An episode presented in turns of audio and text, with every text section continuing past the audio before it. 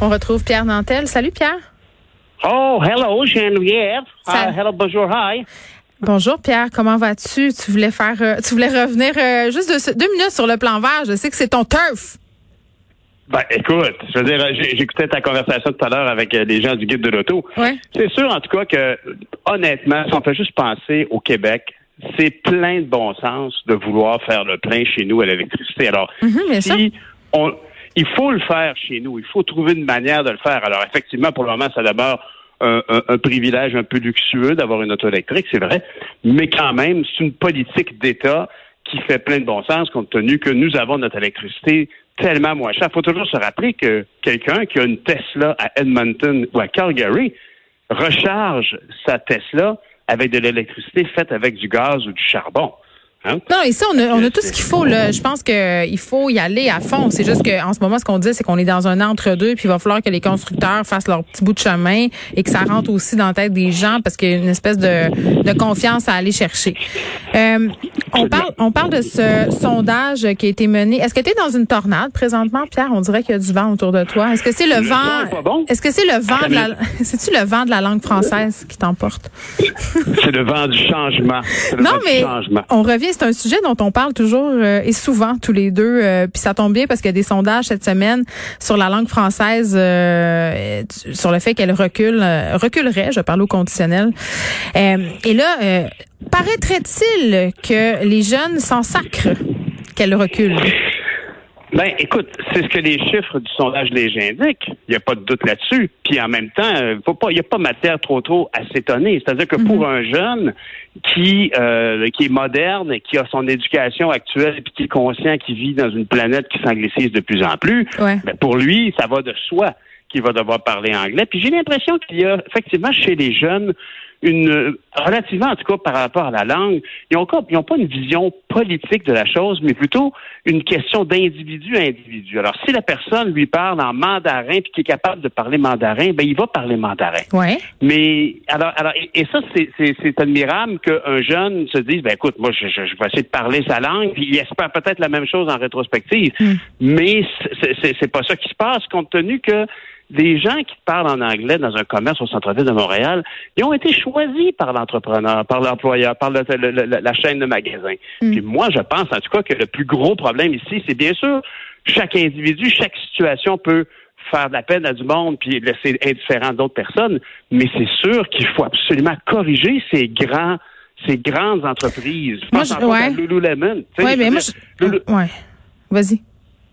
Ben, je veux dire, une entreprise comme Lululemon, une entreprise comme Victoria's Secret, clairement, eux, ce n'est pas un, c'est pas un critère pour eux. C'est pas grave parce qu'ils se disent, Ouais, nous autres, on est trop big pour se plier à ça, tu sais. Il y avait deux affaires, euh, deux réflexions parce que cette discussion-là, on l'a depuis euh, depuis quelques jours. Puis je chemine, Pierre, dans ma pensée. C'est ça le but? C'est vrai? Oui, oui, ben- de ton cheminement de, Non, de- mais- mère de trois enfants.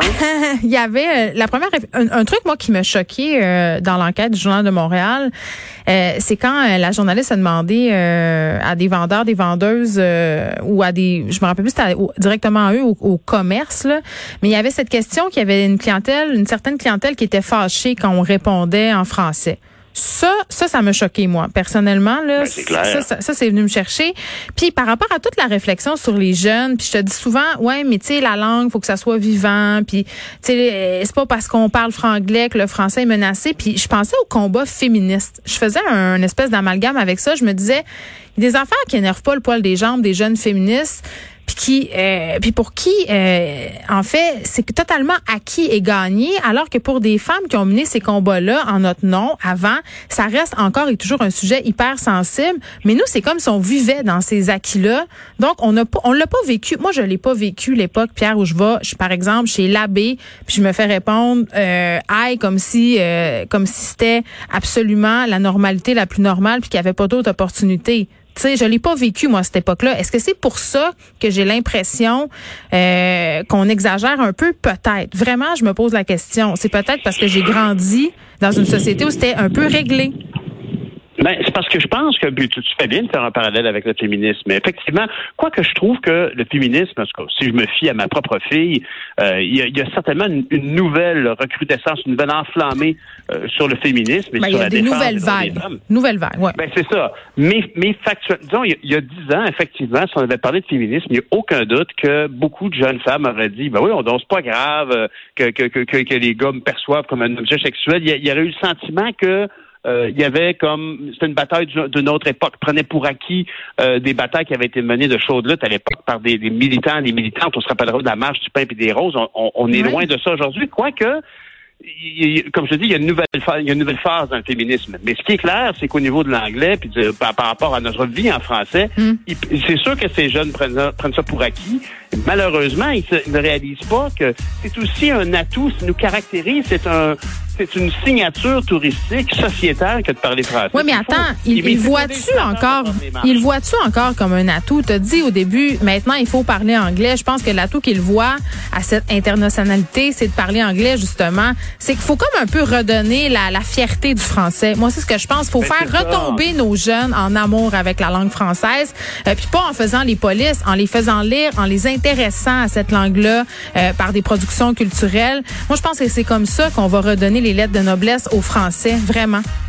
Absolument. Mais c'est aux législateurs d'agir pour redonner le goût du Québec, le goût du français, ça c'est clair. Alors, Simon Jean Barrette, vas-y mon nom, mon temps. Merci Pierre Mantel, on t'écoute demain matin.